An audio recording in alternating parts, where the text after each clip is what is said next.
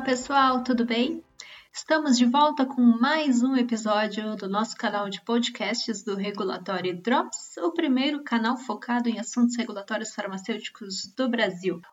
Hoje, além do nosso time titular, eu, Mayara Rigoto, a Rosana Mastelaro e a Vanessa Rodrigues. Oi, Rosana e Vanessa. Olá, olá pessoal. Bom dia. Ou oh, boa tarde ou boa noite, não sei. Eu esqueço disso. A gente vai contar também com a participação de mais uma convidada especial, a Daniela Tomei. Olá, Daniela. Olá, Mayara. Olá, Vanessa, Rosana, todos que nos ouvem. Olá, Daniela. Seja bem-vinda ao grupo. Obrigada. A Daniela, então, que trabalha na meta regulatória e que possui muita experiência no tema que a gente escolheu para hoje, que é o novo marco regulatório de suplementos alimentares.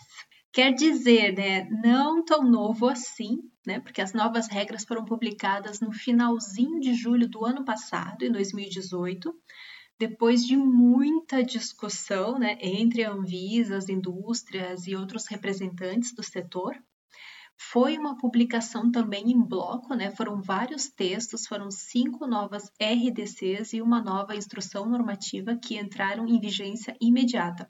Ou seja, a gente tem agora um pouquinho mais de um ano de aplicação, né, de vigência dessas novas regras, e por isso que a gente convidou a Daniela para vir conversar um pouquinho aqui e contar para a gente como que está sendo a implementação na prática né, dessas novas normativas sobre a visão de quem está com a mão na massa todo dia. Então, primeiramente, muito obrigada por aceitar o nosso convite, Daniela. E para começar, e ambientar um pouquinho o pessoal que está ouvindo e talvez não te conheça.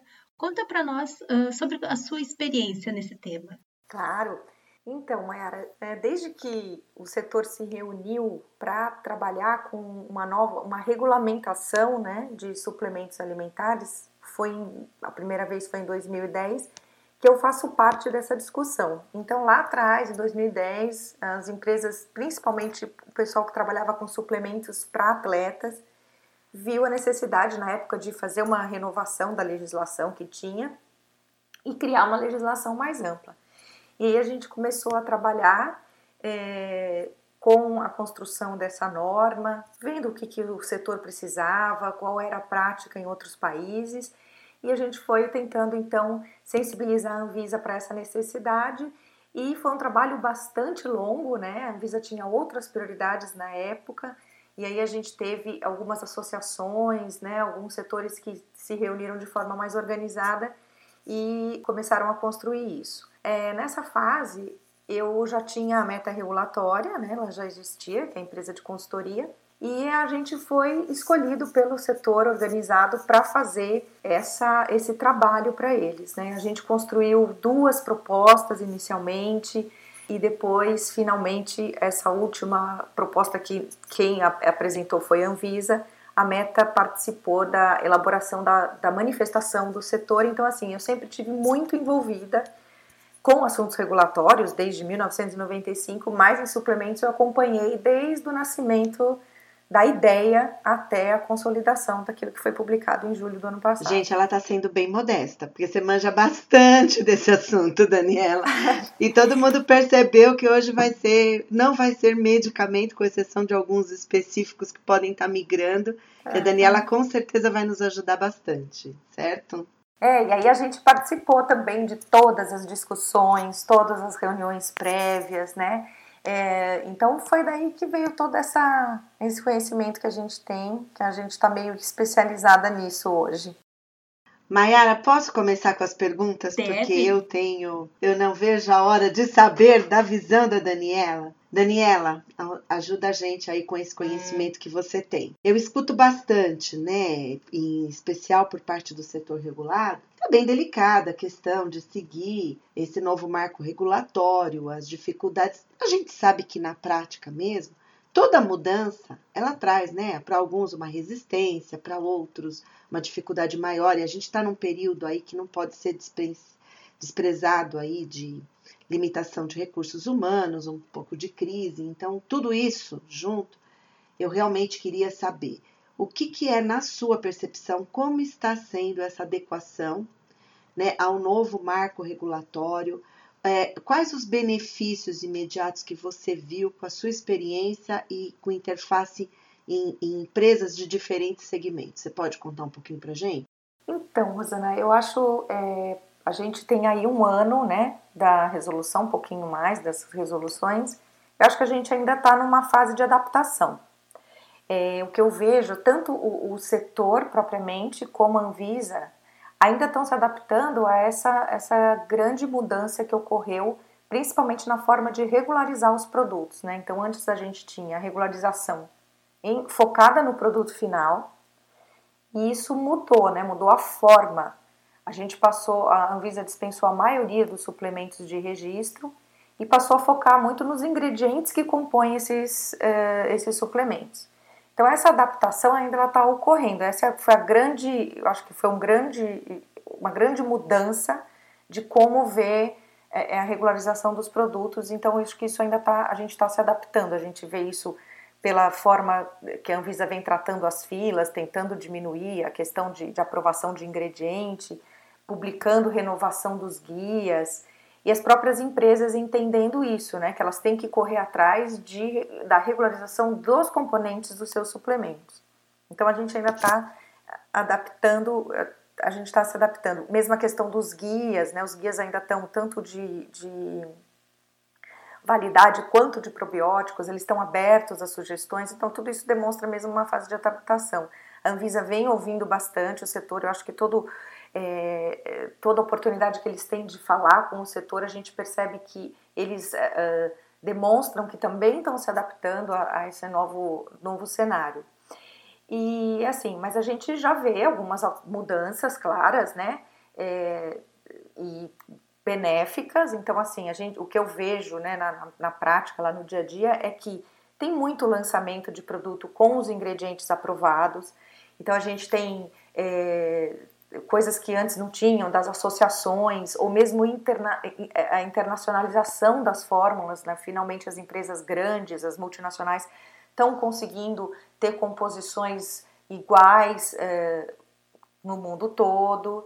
É, então, assim, eu vejo que isso trouxe realmente um pouco aquela celeridade de lançamento, realmente ela ocorreu, a questão das fórmulas, das associações.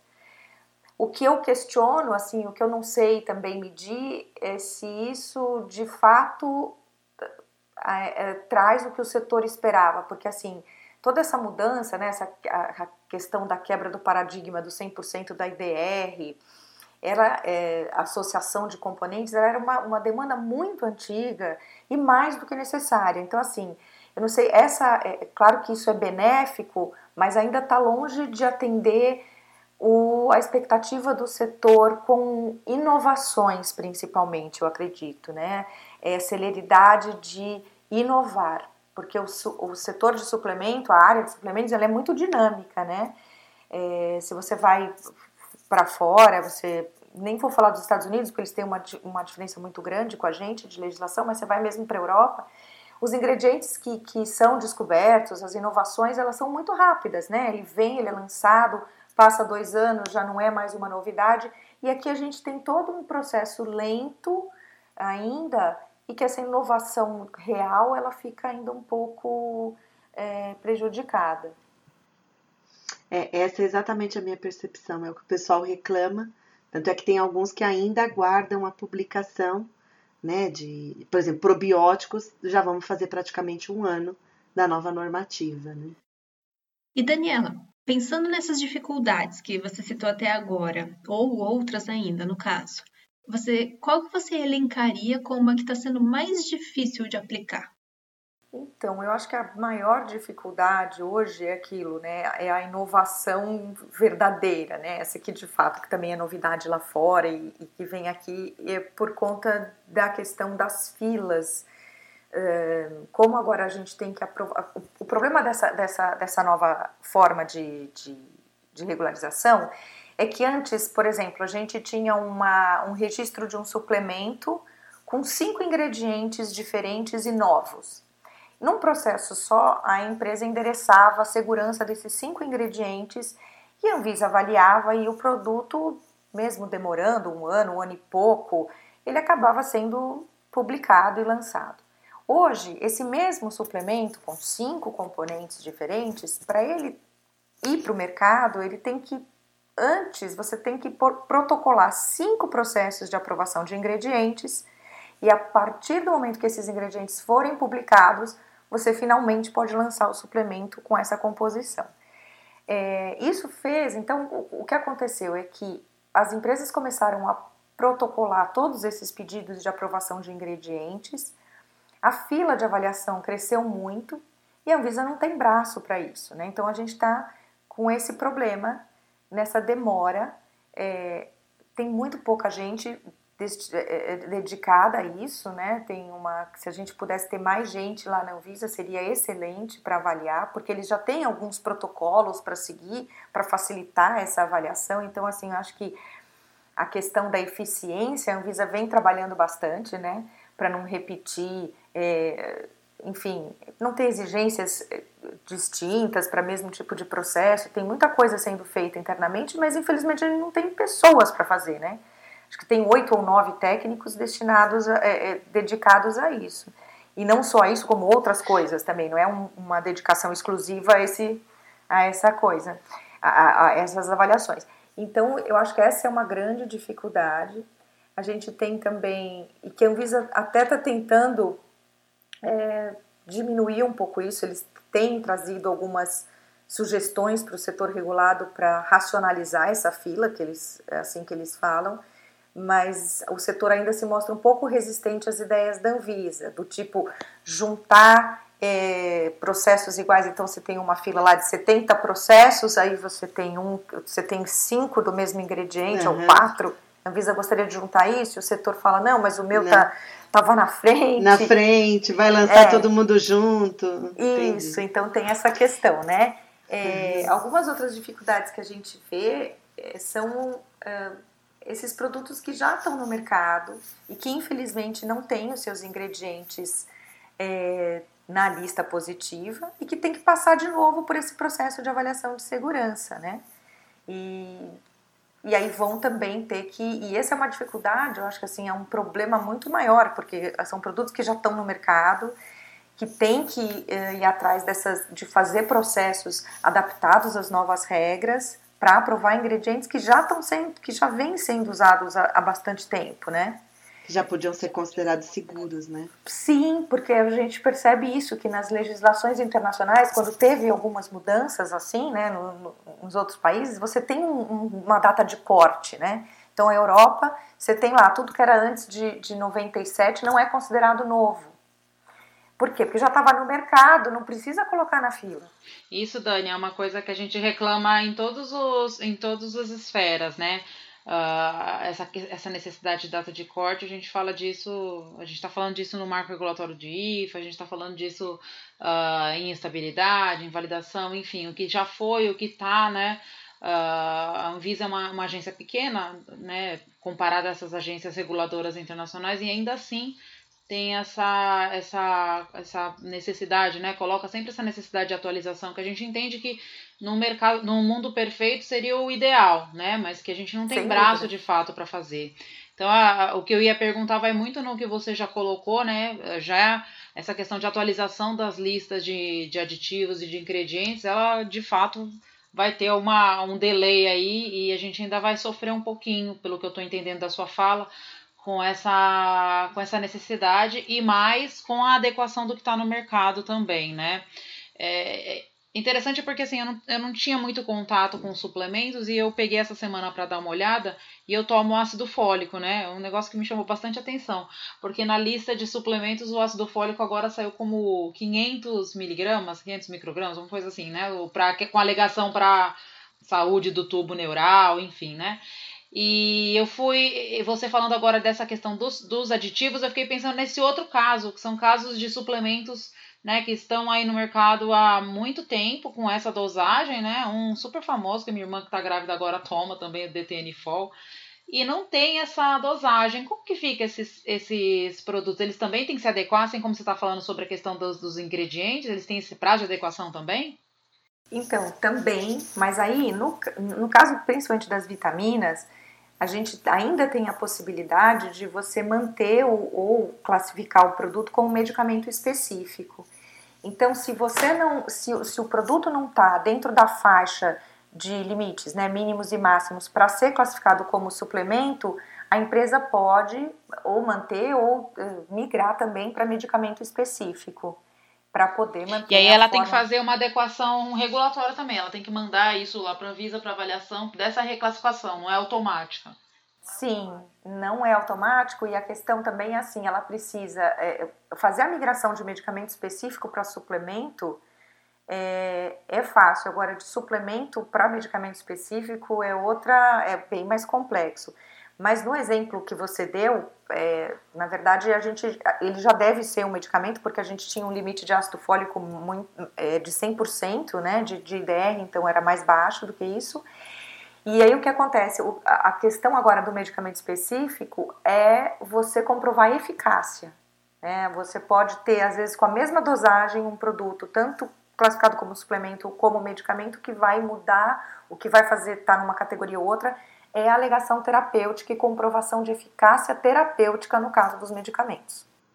Em relação a essa lista, é, Daniela, eu vi uma planilha super bacana Muito que a bacana. Anvisa publicou, que, nossa, Mayara, não sei se você também já viu, a Vanessa, facilita muito a, a vida das pessoas, muito, muito legal. Queria essa para tudo, viu, Mayara? Para todos, os, é. todos os notificados, né? Medicamentos também, que é muito legal.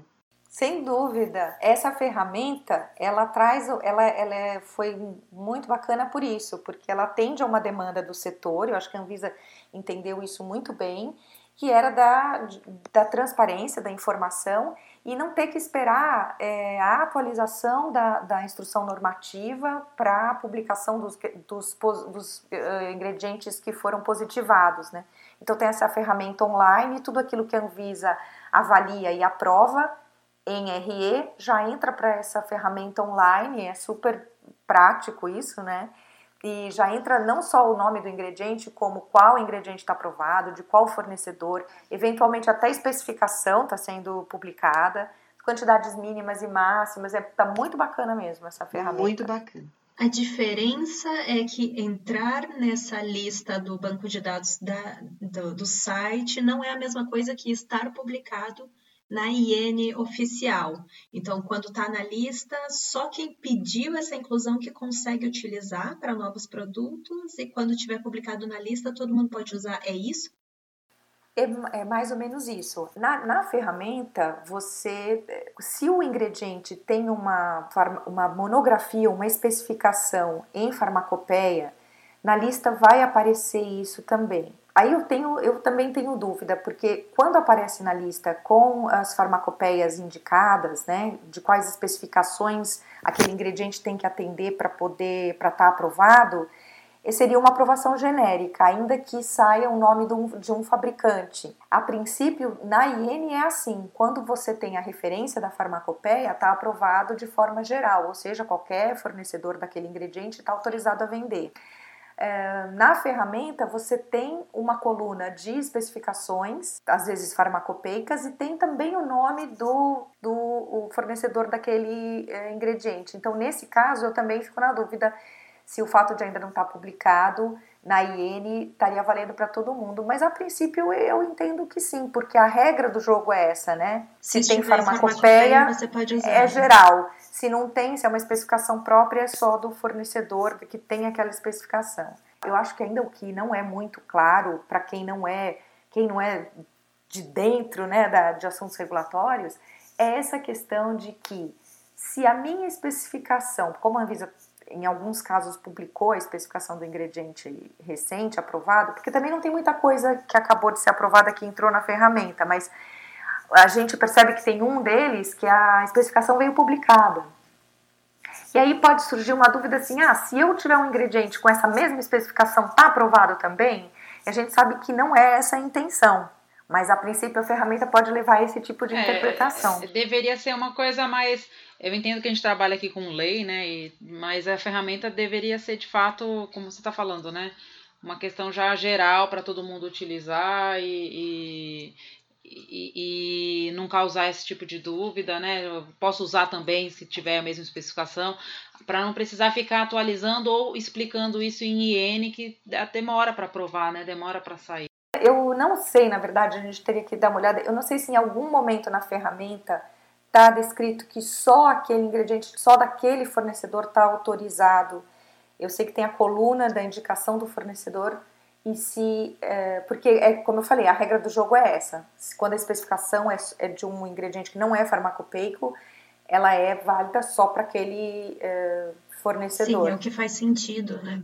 É. É eu acho que é assim é, agora, é, Daniela, você que tem bastante conhecimento, para nós que estamos mais acostumados com as atualizações de lista de medicamento, é comum que o pessoal reclama que demora muito para atualizar. De alimentos, até que eu tenho, na minha opinião, na minha percepção, parece que está sendo mais ágil, mas ainda falta muito, porque esse universo, a Mayara lembra bem, né, Mayara, do trabalho que foi esse universo é enorme, então eu não sei se mesmo dando a impressão de que está sendo atualizado com uma frequência um pouco maior do que alguns outros, se ainda falta muita coisa. Bom, se a gente pensar no tamanho que está a fila de pedidos de inclusão de ingrediente e os quantos ingredientes saíram depois que a legislação entrou em vigor, ela está bem lenta, né? Eu acho que a gente tem aí, a gente teve quatro, eu não sei de cabeça, mas acho que cinco ou seis ingredientes aprovados depois em um ano é pouco, né?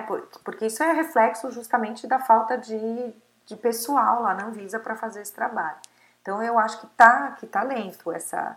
Agora, a questão da. Eu não sei se é isso que você perguntou, mas a questão da publicação dessa lista atualizada, a IN 28 ainda não, não ocorreu nenhuma atualização da IN 28 com publicação em diário oficial veio a ferramenta que, que traz os ingredientes que a Anvisa vem aprovando, mas eles não ainda foram atualizados na lista positiva oficial. Exatamente. Oficializado. É. Isso não ocorreu ainda. Um ano, em um ano a gente não teve nenhuma atualização. Não, então perfeito. E Daniela, falando de outro tema polêmico aí, então vinculado a toda essa discussão. Guia de determinação de prazo de validade em alimentos, que na época lá foi foi algo, né, feito assim super rápido, né? Eu acho que foi foi num período assim que não tinha quase ninguém disponível e teve muita discussão e o pessoal dividido, né? Uma parte das empresas queria de um jeito, outra parte queria de outro. O pessoal disse que não dava para cumprir. Como que está sendo na prática agora, né? Que o guia está vigente, né? Está vigente em período de contribuições. Acho que faltam algumas semanas ainda de período de contribuições. Tá sendo, como que está sendo na prática essa problemática? De fato, elas estão acontecendo exatamente como as empresas disseram que ia ser? Foi um exagero? Não foi? Eu, eu acho também que ocorreu o seguinte: a gente teve uma publicação de um guia e todo mundo quis começar a opinar sem ter a prática.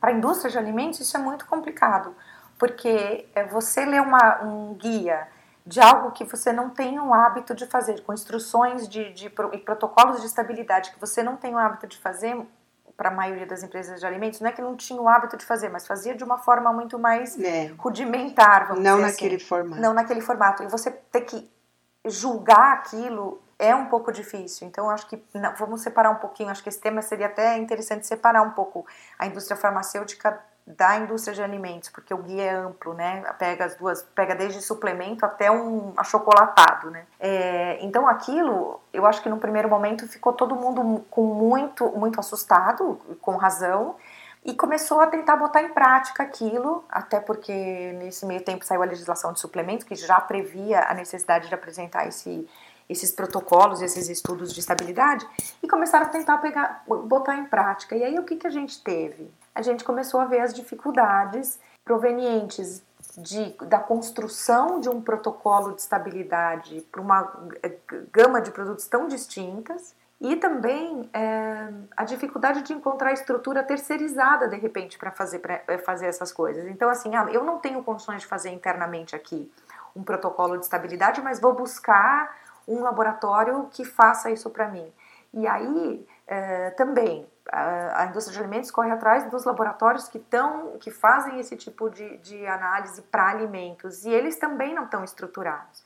Então teve essa dificuldade.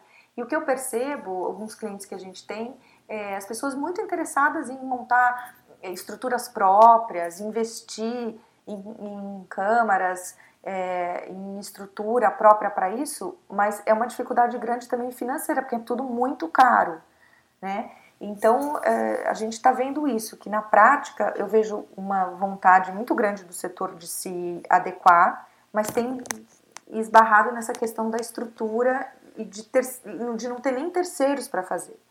E outro ponto que a gente vem vendo de, de, muito é a questão das, dos laudos de análise, das análises que são feitas, né? São uma dificuldade grande, assim, você tem métodos diferentes. É, eu tenho um caso de um cliente que fez, estava fazendo um estudo de estabilidade e em um determinado tempo ele resolveu mandar o mesmo produto para três laboratórios diferentes. A gente teve três resultados diferentes. E não eram diferenças dentro daquele eh, dos 20% que a Anvisa tolera em, em casos de, de análise de micronutrientes, não, muito maior do uhum. que isso. E todos os laboratórios credenciados, então, assim, a gente fica. É muito complicado para a parte de, de, alimentos, mas o que, eu, o que eu percebo é que a Anvisa também está muito aberta a ouvir essas empresas e a entender as dificuldades, né? Então, esse caso, por exemplo, que eu estou contando, eram respostas a exigências que a gente precisava apresentar questões de estabilidade e o cliente não tinha tudo pronto, mas apresentou um racional muito embasado, apresentou as provas de dificuldades analíticas e a Anvisa, é, quando você demonstra tecnicamente a sua dificuldade e as questões todas, foi muito aberta em aceitar uma abordagem um pouco alternativa para algumas coisas. Então, acho isso importante, porque o próprio guia traz essa possibilidade, né, de você justificar algumas questões. E no caso da indústria farmacêutica, o que eu percebo é que eles têm esse know-how já de estabilidade, mas houve assim um, uma frustração. Eu acho que quando a indústria farmacêutica pensava em suplemento, pensava numa abordagem simplificada. E aí você se depara com um guia desse, que tem várias, claro que ele não é tão restritivo e não tão exigente como a parte de medicamentos, mas assim, eu acho que o pessoal farma, da farmacêutica esperava algo mais simplificado, né? E ter que batalhar com isso também na área de suplementos, eu acho que trouxe um pouco de frustração. E deixa eu te perguntar, Dani, é, você falou lá no começo que né, com essa abertura as empresas multinacionais elas estão podendo trazer suas fórmulas tal qual o internacional, né? Mas assim, pesquisando sobre estabilidade, principalmente em mercados grandes assim de, de suplementos, eu não vejo esse mesmo esse mesma exigência, né, para estudo. Eu estava dando uma pesquisada bem geral, o único órgão que eu vi que tem um guia de, de suplementos é o NSF dos Estados Unidos, né, mas que é um guia mesmo, né, não é uma coisa, não é nem de, da agência reguladora em si, e não tem essa necessidade de, de fazer estabilidade que teria aqui no Brasil. Então, por um lado, a gente abre na questão do, da, da, da formulação, mas por outro ainda continua uma necessidade local diferenciada de fazer essa estabilidade. Né? Eu, esses últimos dias eu tenho visto algumas empresas, até umas startups que uh, fornecem suplementos é, individualizados. Então, em vez de você comprar 15 tipos de suplemento, eles te mandam já num saquinho, né? Ele compra o suplemento, faz o, a, o fracionamento e te manda num saquinho tudo individualizado. Isso seria uma coisa que aqui hoje é impraticável no Brasil, pelo que eu estou entendendo, porque eu teria que fazer ou pelo menos teria que ter uma justificativa, teria que fazer uma, uma, uma estabilidade desse produto nessa embalagenzinha que eu estou fornecendo, já que vai ter mais de um comprimido ali dentro, vendo se tem interação de um com o outro, mesmo que na, na uh, numa, numa questão mais uh, superficial ali de contato do medicamento. Então, por um lado, eu vejo que a gente abriu, né, pelo que você está comentando, a, a, a essa questão da formulação e tudo mais, mas por outro lado ainda continua a dificuldade local de, desses estudos e de como a gente trata agora o suplemento no Brasil. O que, que você tem para dizer sobre isso? O que, que você acha? É, os guias de estabilidade, assim, eles, eles são comuns também, eu acho, em outras, é, em outras, outros países, em outras legislações. É, a questão é como você falou, é, o guia ele é orientativo, mesmo o próprio guia da, sendo da Anvisa, da agência reguladora, ele é muito claro. Se a gente for falar na questão jurídica, né, eu, eu não sou obrigada, embora a gente veja em exigências e a Anvisa é, trate isso como quase uma norma, né? Olha, esse é o protocolo que você tem que seguir, esse é o guia. O próprio guia, né, como uma ferramenta norma, ele não é uma, uma, uma norma, né, ele é uma orientação.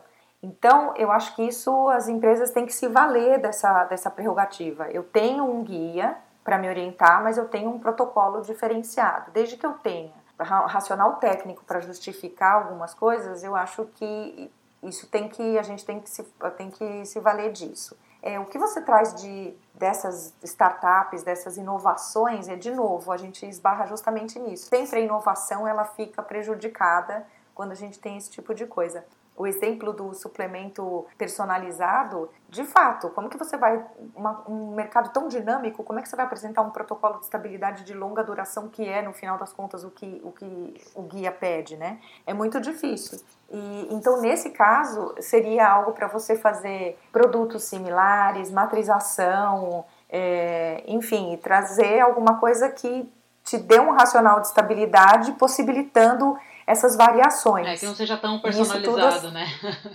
É, agora, assim, fazendo o nosso meia-culpa aqui, né, né, do setor, eu acho importante, assim, a gente tem mil exemplos, a gente tem mil casos para apresentar, e a gente está fazendo isso, né? Então, assim, acho que a lição de casa, eu não sei, o setor, eu, eu não sinto o setor tão organizado nessa questão da estabilidade como em outras situações e para outros tópicos. Assim, será que não está na hora da gente juntar todo mundo, colocar todos esses casos, essas dificuldades, mas assim, sempre apresentando solução. Não adianta a gente só levar a dificuldade sem a solução. Eu acho que isso seria importante, porque de fato, nesse mercado tão dinâmico e inovador como de suplementos, tem certas questões que elas ficam mesmo, que elas passam a impedir algumas, é, alguns desenvolvimentos, e isso é uma pena, né? E apresentar propostas, né? Daniela, quando você está falando aqui, eu me lembrei de um item e agora fiquei até um pouquinho mais preocupada. A gente também tem uma consulta pública 632, que é aquela que fala da transmissão da informação dos certificados de análise. Coisa. É, e aí eu pensei assim, poxa, eu concordo, eu entendo, tem uma dificuldade, a gente poderia pensar em trabalhar, e outra, acho que agora é mais urgente até trabalhar nisso, para mostrar essa dificuldade, trabalhar com prazos, mas também vamos ter essa obrigação, teoricamente, vamos supor que tudo isso é consolidado. E eu me lembro que quando foi publicada essa CP, demorou um pouco para alguns setores entenderem que eles também estavam fazendo parte disso, né? Achava que era só medicamento. Você quer comentar alguma coisa? Sim, então sentido? essa CP a gente trouxe, a gente até fez algumas manifestações para a Anvisa, porque principalmente no setor de alimentos, tem muitas análises, você não tem obrigatoriedade de fazer uma, em alguns, algumas situações, nunca teve essa obrigatoriedade de apresentar uma análise é, oficial, né, uma análise de controle feita em laboratório reblado ou oficial. A gente, muitas vezes, era o próprio, o próprio laboratório interno da empresa que produz certos laudos. E aí você tem que se adaptar, adaptar o seu laboratório interno a essas, é, essas regras, é, não estou nem dizendo de, de, qualidade laboratorial, de boas práticas laboratoriais, mas assim, essas regras de, de certificados e, e todas essas uh, questões que a CP traz, é, um, é uma dificuldade grande, né? A gente também, é, a própria Anvisa, em discussão com a GGALI sobre essa CP, é, foi atrás da informação também para ver o, como isso ia impactar nos procedimentos internos ali do, dos procedimentos específicos para alimentos que não tem certas exigências desse tipo de análise e com a CP fica, ficou um pouco confuso, né? Então eu, eu acho que, e, e concordo com você, demorou para a gente entender que isso ia impactar também, mas as manifestações foram feitas. Aham, certo, perfeita. Ok.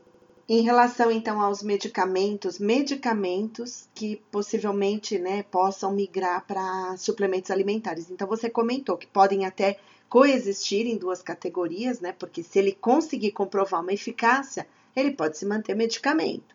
E caso contrário, ele tem que migrar para suplemento. É, você tem é, essa percepção de que a maioria está migrando para suplemento? Porque aí para suplemento ele tem que incluir esses ingredientes, porque muitos deles é, tinham uma certa liberdade né, na composição, porque a área de medicamentos você prova a eficácia e a segurança depois. Você escolhe o recipiente que você quiser. Você tem alguma percepção de como está sendo essa adequação? Então, essa questão que você colocou, eu acho que é o maior impedimento para quem tinha, tem medicamento e quer passar para suplemento. Uma vez que o, a empresa é, se contente com as alegações que estão previstas para suplemento, ela está esbarrando nas formulações dos recipientes porque a, a, a, gama de recipientes que a indústria farmacêutica usa é muito maior do que a lista de aditivos, porque esses recipientes passam a ter que se enquadrar na lista de aditivos permitidos para suplementos. E essa lista é bastante restritiva quando, com além de, eu até acho ela bem grande, mas assim, quando você compara com a, o mundo dos recipientes possíveis para para alimentos, a gente realmente é, ela passa a ser restritiva. Então essa dificuldade é o que eu mais vejo quando as fórmulas, quando a indústria farmacêutica quer adaptar para suplemento. E na verdade Principalmente... a gente... Ah, Oi, pois não. Desculpe, não, não, pode continuar. Não, eu ia falar dos casos dos suplementos infantis. Isso vai virar uma novela, eu tenho certeza, porque a lista de aditivos para suplementos infantis ela é, ela é, ela é mínima. Né? Então, assim, você tem muito produto no mercado brasileiro pra, destinado ao público infantil, para crianças com menos de 3 anos, né, da primeira infância, é, que não tem, que para você adaptar esse, esse suplemento à nova legislação, teria, eu peguei um caso que você tem quatro aditivos para pedir para inclusão na lista. E esse é um tema complicado porque o mundo inteiro está discutindo isso, quer dizer, eu digo mundo inteiro, mas estou falando agora especificamente na Europa. Eles estão discutindo também essa questão eh, de uh, aditivos em alimentos infantis, o Códex Alimentários também está trazendo essa preocupação, mas a gente tem que ver que essa preocupação que, que a Europa traz, Códex também, ela vem para os alimentos, porque se você pensar numa fórmula infantil, uma criança pode tomar até um litro de fórmula por dia, que tem uma carga de aditivo que deve ser considerada. Mas quando a gente fala em suplemento, a gente às vezes está falando em cinco gotinhas. A carga de aditivo, a quantidade absoluta é menor. Claro que é um público que a gente tem que tomar mais cuidado, tem uma vulnerabilidade maior, né? Mas assim, eu acho que isso também, em questão de, de aditivos, é, falando nos aditivos, né, a partir dos medicamentos específicos, essa vai ser uma dificuldade grande já prevista, né, Rosana? Que essa foi Não, uma... lá de trás. Agora também eu achei interessante o que você colocou da Europa, porque eu acho que teríamos que focar realmente em risco sanitário, né? Então, essas coisas, como você falou, que toma cinco gotinhas, por favor, o, o, o, o tanto de, de esforço que vai envolver para essa quantidade, então as coisas não teriam que ser tudo dentro do mesmo tempo, né? Por isso que depois sobrecarrega a própria agência, né? Então a gente poderia estratificar e tomar medidas de acordo com o risco mais é, é, evidente de uma e espaçar isso um pouco mais, né? Porque vai ser uma loucura. E até então esses produtos eram seguros, vários deles, né? Eram seguros. Sim, é, exatamente. E aqui nesse ponto, Daniela, eu acho que encaixa aquele exemplo do leite que a gente estava discutindo outro dia, né? Que, digamos assim, é uma substância super comum, mas que não entrou na lista positiva, e daí gera todo um esforço, tanto das empresas como da Anvisa, para avaliar essas petições de inclusão, sendo que poderia estar tá focando esses esforços em outras análises, né, com maior risco sanitário. É, isso é muito interessante que você colocou, Mayara, porque olha só, né, que vocês estão falando de risco e, e verificar o que, que de fato é importante. Então, olha só, a gente discutir que tipo de aditivo é, pode ser usado num suplemento infantil é uma discussão super importante e necessária. E aí você pega também uma lista positiva que não tem leite como um ingrediente permitido em suplemento ou albumina, uhum. e a Anvisa também vai ter que se debruçar sobre isso, quer dizer, eu tenho que colocar, Nossa. eu uso só, eu uso albumina no meu suplemento, mas ela não está na lista, então eu tenho que protocolar um pedido de albumina. O que, que é mais importante, né? Onde eu vou, para onde eu vou colocar os esforços, onde a Anvisa vai colocar os seus esforços para avaliar. Agora, boa notícia é que a Anvisa sabe disso, né? A doutora Talita está muito ciente dessas questões. Ah, a gente, nas falas dela, ela vem falando como que eu posso perder, perder tempo entre aspas, eu que estou falando essa, estou usando essa expressão, é, em avaliar a segurança de albumina quando eu tenho coisas tão mais importantes para fazer. Então eles estão cientes e vão. Eu, eu acho que o caminho é racionalizar isso e é fazer isso que você falou, Rosana. Vamos trabalhar com risco sanitário mesmo. É, o que, que, de, que de fato eu preciso prestar atenção? É, essa é uma, uma pegada que a Anvisa vem tendo bem interessante em todas as, as, eu vejo em todas as frentes também, né? Eles estão bem é, com essas avaliações de risco mesmo, essas ferramentas de avaliação, né? Embora no começo apareça, apareça apare, aparente, né?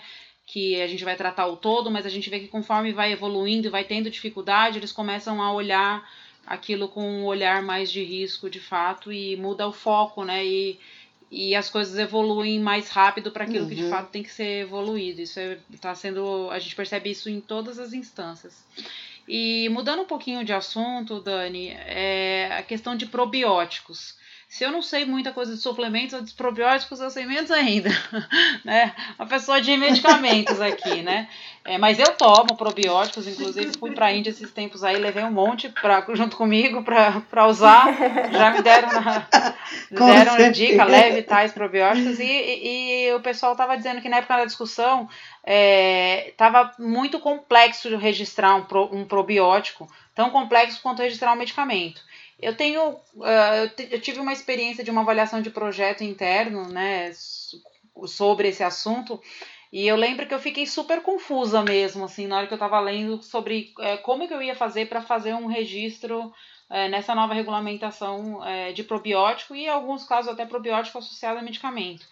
É, é isso mesmo é o pessoal estava exagerando ou a gente não está sabendo ler a legislação direito? Porque eu tá, tá, pode ser que eu não tenha sabendo ler. Não, não, eu acho que não tem exagero não. O probiótico ele veio vindo, né, há já algum tempo que a gente tem os registros de probióticos sempre existiram. Acho que desde 2001 que foi o primeiro que a gente registrou que teve na área de alimentos. É, eles vieram uh, a dificuldade de um registro de probiótico ela foi se acentuando e até que culminou com a publicação da RDC 241 e do guia de probióticos. Eles, de fato, hoje registrar probiótico é um grande desafio. É, não é para os fracos. Você tem que ter uma você tem que ter ali um conhecimento muito grande. Hoje, até de. Eh, a gente estava conversando, eu e a Mayara, assim, que eu estava vendo as ferramentas originais que foram usadas como referências para a produção do, do, guia da Anvisa, né, as ferramentas de qualificação de estudo clínico. E uma das ferramentas, eh, na original, está escrito que para você usar essa ferramenta você tem que ter um grande conhecimento de epidemiologia. Eu falei, meu Deus, então vamos parar agora.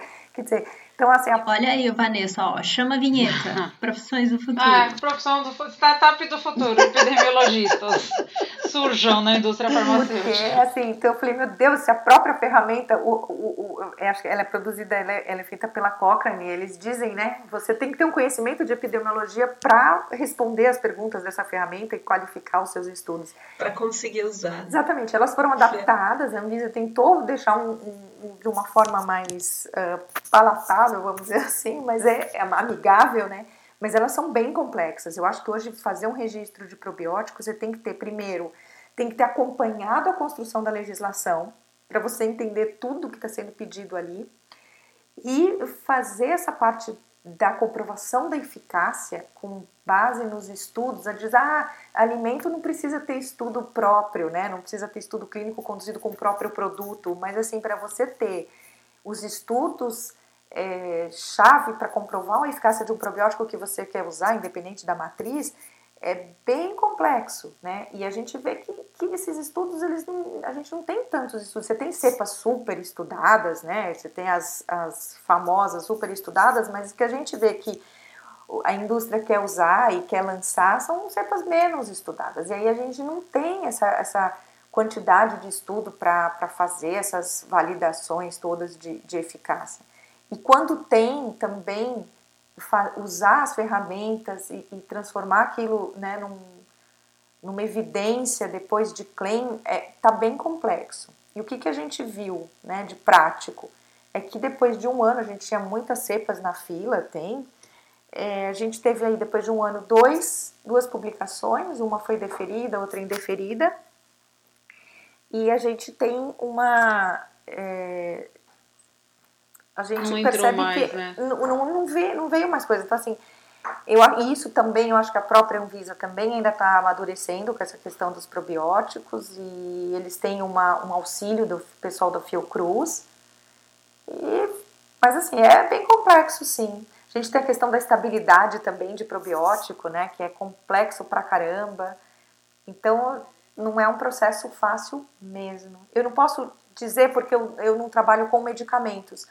É, talvez alguém que tenha as duas, acho que a indústria farmacêutica tem dito que está tão complexo quanto eu tendo a acreditar. Sim, a gente está nesse nível mesmo. Né? Na indústria farmacêutica, o que eu tenho ouvido é o probiótico está no nível de biológico já quase, para. Não exagerando assim, né? Mas é, tá bem complicado. E é engraçado porque a gente vê, assim como na questão dos suplementos, da suplementação personalizada, internacional. A gente vê muito estudo internacional, inclusive essa semana eu estou falando de startup porque eu recebi uma, uma avaliação de startup em health tech lá, de uma empresa aí que faz propaganda, eu achei interessante ler. Tinha uma, uma empresa que faz, uh, eu esqueci o nome da empresa, americana, que ela faz uh, probiótico personalizado para você. Então ela faz uh, uh, o microorganismo de acordo com características genéticas. É um negócio que está nesse nível de personalização, né? E a gente está falando de coisas mais gerais aqui também. É, é, tá muito interessante ver agora nesse cenário, né? Quando a gente olha para atualizações farmacêuticas, como a gente está e como as coisas, né, é, em startup, em empresas mais inovadoras, como elas estão aparecendo e como é que isso vai, vai brigar no futuro, né? Porque, pelo que eu. Assim, até um exemplo do Uber, né? Que tem nada a ver. Mas o Uber ele veio para é, excluir padrões, né? Tipo, ah, a legislação pede que eu tenha um, uma licença de táxi. Vou, vou convidar, todo mundo numa plataforma e colocar aqui. É lógico que para medicamento não dá para a gente tratar dessa forma, porque envolve é, de segurança, cliente de eficácia, não dá para você ser nesse nível. Mas existem algumas, uh, algumas, uh, né, algumas iniciativas que você que a gente vê hoje, né, que ela não, não conversa com as regulamentações e não é do Brasil, é do mundo, né? Tá interessante ver como isso vai ficar. E probiótico é um que eu fiquei espantada com essa questão do probiótico totalmente personalizado para você, com base na sua biota, né? Por exemplo, intestinal. Ele vai lá, olha, fala, bom, não tá muito legal, né? Vou fazer uma, uma datação aqui. É, e quando você pensa em probiótico também, é, tem tudo a ver isso, né? Que a gente não. Cada, é, é muito diferente. Uma microbiota cada um dizem, né, que é exatamente isso. Você tem quase um, uma, uma impressão é, digital, é assim, é muito, muito por aí. Agora, assim, duas coisas que eu pensei enquanto você estava falando. É, fala para essas startups trabalharem com farmácias de manipulação, né? Porque elas não têm essa questão. Se você, você uhum. vai em farmácia de manipulação, você encontra todos os ingredientes que estão querendo, que, que, que, o pessoal quer lançar, eles já estão na farmácia de manipulação. Então, antes eles chegam na farmácia de manipulação. Os probióticos sempre estiveram nas farmácias de manipulação. Então, assim, né, você quer comprar probiótico, entra numa farmácia, uma, numa farmácia de manipulação ou numa loja de suplemento, você vai ver uma geladeirinha ali cheia de, de probiótico para vender, das diferentes cepas. Então, assim, né, é, é, isso é, uma, é um caso, a gente, às vezes a gente fica pensando, né, como que, como que pode essa, essa distinção. E um ponto importante de probiótico, eu estava, outro dia a gente estava conversando e deu esse insight, assim, né, quando a gente pega a quando você pega a definição de suplemento alimentar, ele diz que o suplemento alimentar é aquele que você suplementa a dieta. Então você eventualmente está com uma uma deficiência ou você precisa ter mais, é, consumir mais, é, é, sei lá, polifenóis, um alguma elemento, coisa, então, né? então seja, seja bioativo, seja nutriente. E quando a gente entra em probiótico, a gente deu uma desviada dessa, dessa questão básica do suplemento, né? Porque ele, ele passou a ser ter que comprovar um benefício clínico, eficácia. uma eficácia. E se a gente imaginar é, o, o, probiótico como? Se você imaginar assim, a nossa microbiota tem as bactérias benéficas, então são os bifidobactérios, são os lactobacilos, Então, assim, a gente precisa desse tipo de bactéria no corpo para funcionar bem. Se eu estou numa situação, por exemplo, vou para a Índia, como você falou, né? E eu não sei o que vai me acontecer lá e tal. Eu vou precisar de uma suplementação probiótica?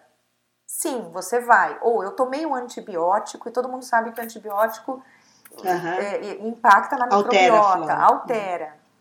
É, eventualmente você pode ter aí, ou se não, como a gente teve aqui em casa outro dia, uma filha minha foi fazer colonoscopia, quer dizer, acabou com a, com a microbiota dela. O que, que eu fiz no dia seguinte? Dei probiótico para a menina, quer dizer, aí sim é um suplemento, você está suplementando, você precisa. E sendo aquela bactéria, sendo aquele probiótico seguro, pertencente às espécies que normalmente estão no meu intestino, no intestino humano, e que são benéficos, por que, que eu tenho que estar tá vinculado a um benefício clínico? Eu estou suplementando, eu estou povoando de novo ali algo que está precisando. E que, tem, e que isso está super alinhado com a definição de suplemento. Isso meio que ficou de fora. A gente não tem essa possibilidade. Ou eu comprovo um benefício clínico, ou eu não vou poder ter um probiótico a meu dispor, né? Quer dizer, ao dispor do, do consumidor. Não sei se ficou claro isso que eu, que eu trouxe, mas é que foi também um, um insight que me deu outro dia ali. Eu fiquei pensando, puxa vida, por que a gente suplemento não está o probiótico está dentro da legislação casos, de né? suplemento, mas ele também está fugindo um pouquinho disso. É, Daniela, só para contribuir também, essa é exatamente a maior reclamação do setor que é industrial mais farmacêutico, tá bom? Porque realmente está quase no nível de um medicamento biológico e de um produto biológico. E como produto biológico a gente ainda não tem produtos biológicos menos complexos, é. menos complexos então realmente é muito difícil. Percebi também que algumas empresas optaram por deixar que o fabricante da cepa faça a demonstração de segurança para que depois ela possa utilizar esse produto. Eu percebi que vários estão. Então, aí, de novo, eu fico pensando, é uma estratégia que me parece boa ao momento, a partir do momento que essa empresa tem mais informações. Só que aí depois você não vai ter esse suplemento, esse probiótico como exclusividade para você, porque é óbvio, né? Vários vão poder utilizar. E um ponto que eu acho que a gente tem que discutir para saber aí, Mayara, o que é mito, o que é lenda, é aquela história que dizem que se você usa eh, o probiótico demais, você também altera a sua flora, né? Que isso que eu acho que está muito. É, a Anvisa ouviu muito essa história e a gente precisa também discutir melhor isso, porque exatamente nessa situação que você deu da sua filha ou do antibiótico, gente, mas será que a gente faz tantas alterações assim? Eu acho que tem um pouco de, de exagero e aí a gente precisaria filtrar melhor isso. Aí você põe uma recomendação de que usasse por um período X ou que consultasse um profissional, mas não também exigisse tantos estudos assim é, para uma suposição de uma evidência. Talvez isso ajudasse, né? Não sei. É. Bom, a gente está quase aqui estourando o nosso tempo. Então, para finalizar, Daniela, uhum. o que, que você deixaria de recadinho agora aí, após um ano de aplicação dessas normas? O que, que você diria para a Anvisa? Vamos rever isso aqui que ainda dá para melhorar. Ah, eu acho que, bom, acho que probiótico, né? Tá na hora da gente sentar. Com certeza. Vamos começar pelo final aqui. Eu acho que probiótico tá na hora da gente sentar e conversar um pouquinho, né? Porque precisa alinhar a expectativa e também, de novo, com base em risco e evidência. Acho que tem que. Algumas questões do guia pontualmente precisam ser melhoradas, mas o guia está aberto a sugestões, então acho que está na hora de sentar. Eu acho que a questão da, da, racionalização da fila, né, que a Anvisa tem tentado, aí nesse caso eu vejo que eles têm muito esforço de tentar racionalizar a fila e o setor fica muito é, reticente. Eu acho que está na hora também de de da gente reunir e, e, tentar de uma vez por todas traçar aí um plano. Acho que a questão dos suplementos infantis, dos aditivos, eu acho que eu tenho a impressão que seria algo bacana de fazer com o setor todo reunido, ao invés de cada empresa que tem um lançamento em vista fazer o seu pedido de extensão de uso de algum aditivo que eventualmente não esteja na lista. Então, acho que como é um caso é, que está atingindo muitas empresas, eu acho que poderia ser feito um trabalho já de atualização de lista sem ter que ter vários processos em fila. Acho que facilita para todo mundo, né? E a questão também desses ingredientes comuns, né? Que fruta em pó, leite, que hoje a gente acaba jogando ali num artigo sexto da legislação, mas que não fica muito bacana porque você tem contribuição nutricional desses ingredientes e a gente, né, eles são fontes do, dos nutrientes e de substâncias bioativas, e eles tinham que entrar de alguma forma nessas listas positivas ou nem entrar também, enfim, não sei, mas sem essa necessidade de comprovação de segurança. Acho que eu elencaria esses pontos a princípio. A hora que acabar eu vou lembrar de outros, mas aí já vai ser tarde Então ficam é. esses. Daí a gente faz uma segunda Isso. parte. É, aí você manda, a gente faz um drops, faz drops. E vocês têm últimos comentários? Ah, eu tenho, Vanessa? eu tenho. Daniela, foi muito bom, porque assim, eu sou uma pessoa muito positiva. Então, primeiro, né, também aprendi com você, e eu acho que onde existem os maiores desafios é onde a gente encontra as melhores oportunidades.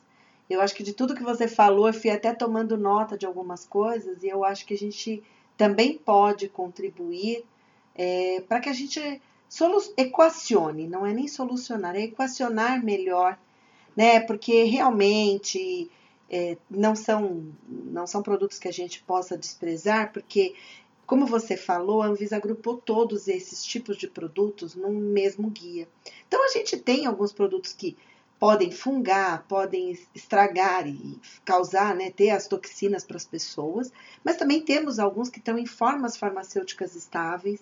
Então acho que a gente tem oportunidade de apresentar propostas, porque alguns também esses que estragam, que deterioram, é, são às vezes mais facilmente perceptíveis. Os que estão em forma farmacêuticas também podem ter eventualmente uma toxina e não ser tão facilmente perceptível, mas eu acho que a gente tem a oportunidade de fazer um trabalho, temos experts, precisaríamos era mapear todo e trabalhar. E eu acho que a questão principal seria estruturar um projeto de forma escalonada. Eu acho que por tudo isso, no mesmo tempo, e aí também, como você disse, a gente está cuidando tanto das empresas e dificultando tanto, e outros agentes estão podendo comercializar esses produtos. Então, eu acho que a gente tem que equacionar melhor tudo isso, na minha opinião. Te agradeço bastante aí pela contribuição, tá?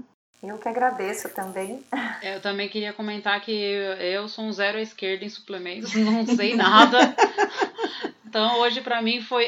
essa semana eu fiquei bastante interessada, já que a gente ia ter esse assunto né, no final de semana, então eu li algumas coisas para não ficar parecendo uma total perdida nesse assunto. É. E o que a Daniela falou hoje, as coisas que ela colocou, nossa, para mim foi uh, importantíssimo entender essa questão da estabilidade para mim, vendo isso que eu falei, né, essa semana como isso é tratado em outros países, ainda que tenha algum guia que seja similar ao nosso, mas como é tratado em outros países, me espantou bastante, assim, porque eu percebo que a gente está num, numa fase uh, bem mais restritiva e como vocês duas colocaram, em uma porção só, né, da, da, daqueles que são responsáveis por, uh, por fazer formulações suplementos, né, então só na indústria farmacêutica, nesse caso, né, na indústria, enfim, de suplementos ou farmacêuticas.